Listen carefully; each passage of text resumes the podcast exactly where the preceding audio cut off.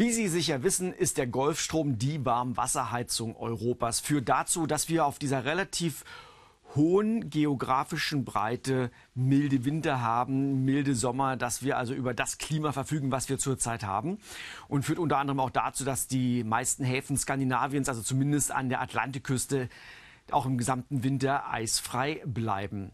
Und Sie werden vielleicht auch schon gehört haben, dass es die Frage gibt, was passiert eigentlich bei einer weiteren Klimaerwärmung? Schwächelt der Golfstrom? Könnte er zusammenbrechen? Könnte er zu einer neuen Eiszeit führen?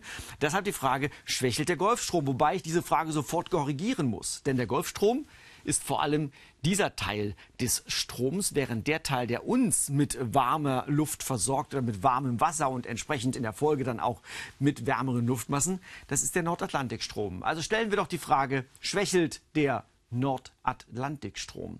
Der Nordatlantikstrom hat ja seine Ursache im Absinken von kaltem, salzhaltigem Meerwasser, und zwar im nördlichen Teil des Atlantiks. Genau hier, wo salzhaltiges Wasser mit Hilfe des Golfstroms ankommt, das immer salzhaltiger wird, weil viel Wasser verdunstet, wo das Wasser zusätzlich auch noch schwerer, salzhaltiges Wasser ist schon schwer, wo es aber noch schwerer wird, weil das Wasser kälter wird, Wassertemperatur an der Eiskante minus 1,5 bis minus 2 Grad, dann ist es also das schwerste Wasser, was wir auf den Weltozeanen vorfinden können. Das ist genau hier im nördlichen Teil des Atlantiks an der Eiskante. Und deshalb sinkt dieses schwere Meerwasser nach unten. Man könnte auch sagen, es ist der größte Wasserfall der Erde. Dann muss in der Höhe Wasser nachfließen. Es wird angesaugt von großer Entfernung, zum Beispiel auch von den tropischen Gegenden des Atlantiks. Und das ist praktisch der Motor des Golfstroms, auch vieler anderer Meeresströmungen, die weltweit alle miteinander in Verbindung stehen. Was passiert jetzt aber, wenn zum Beispiel das Eis Grönlands stärker schmilzt und dieses Wasser hier im Nordatlantik nicht mehr so salzhaltig ist? Das ist die Frage, um die es geht. Interessant ist, wenn man sich die Temperaturentwicklung der letzten rund 110 Jahre anschaut, nämlich den Temperaturtrend von 1900 bis 2013, dann sieht man auf den ersten groben Blick natürlich das, was wir wissen, dass die Erde wärmer geworden ist. Bei uns hier in Mitteleuropa um ungefähr 0,8 Grad.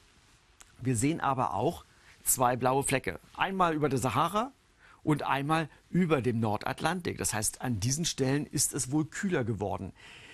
Man vermutet, dass dieser blaue Fleck über der Sahara damit zu tun hat, dass hier die Daten dünn sind und eher schlecht und nicht gerade homogen. Man wird noch weiter daran forschen müssen, was das ist und was ist die Ursache dafür. Aber auf diesen Fleck schauen vor allem Meeresforscher sehr genau und eben auch Klimaforscher. Ist das ein Anzeichen dafür, dass der Golfstrom hierher nicht mehr so viel Wärme transportiert? Interessant ist, wenn wir uns zum Beispiel auch den letzten Winter anschauen, Dezember, Januar, Februar des Jahres 2014, 2015. Der letzte Winter war weltweit seit Aufzeichnungsbeginn, also seit 136 Jahren, der wärmste Winter der Welt. Man sieht die vielen dunkelroten Flecken hier verteilt. Wieder fällt auf, dass dieser Fleck über dem Nordatlantik blau ist. Und er ist nicht nur blau, er ist dunkelblau. Und wissen Sie was? Hier wurde ein neuer Negativrekord erreicht. Der Nordatlantik hier in diesem Bereich hat einen neuen negativen Temperaturrekord aufgestellt. So kalt wie in diesem Winter war es dort in den letzten 136 Jahren nicht.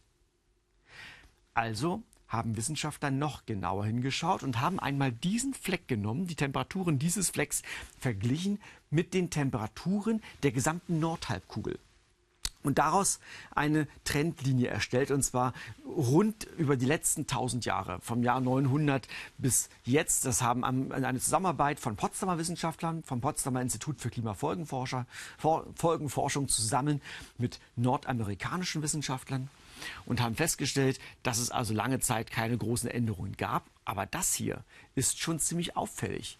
Wie also dieser Fleck über dem Nordatlantik deutlich kälter wird im Vergleich zur restlichen Nordhalbkugel.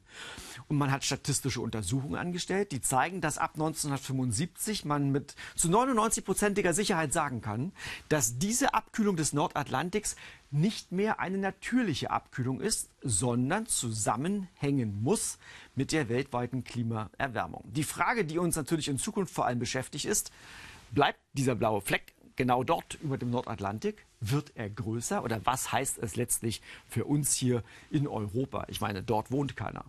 hier wohnen viele Menschen. Das hier interessiert uns, das ist unsere Haustür. Und deshalb wird man, die Datenlage ist insgesamt immer noch sehr dünn. Deshalb wird man aber in Zukunft stärker darauf achten, wie dieser Fleck in Verbindung steht mit dem Wetter bei uns in Europa.